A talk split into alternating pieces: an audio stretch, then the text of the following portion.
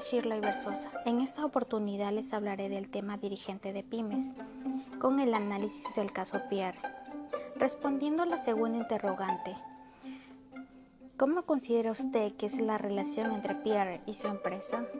¿Pierre es un reproductor o un innovador? En este caso, el señor Pierre presenta una relación bastante ambigua en relación con su empresa, puesto que inició su negocio con los conocimientos adquiridos de sus anteriores trabajos, y es por ello que arregla y mantiene las maquinarias de su negocio en buenas condiciones. No obstante, necesita desarrollarse con mayor eficiencia. Por eso identifica puntos negativos que pueden existir en su empresa, atendiendo cada uno de ellos. Pierre tendría una empresa mayormente posicionada en el mercado. Por otra parte, luego de analizar la trayectoria de Pierre como un dirigente de su propia empresa, es posible determinar que éste tendría un perfil tanto innovador como reproductor por las siguientes razones.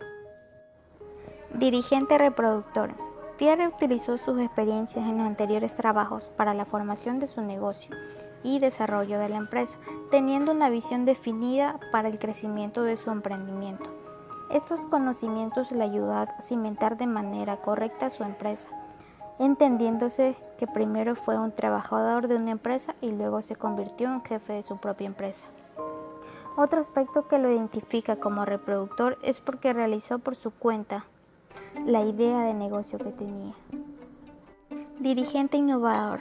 Pierre trata siempre de sacar adelante el negocio, siendo el único que posee una máquina que es capaz de fabricar bolsas de plástico de más de 100 centímetros de longitud con asas.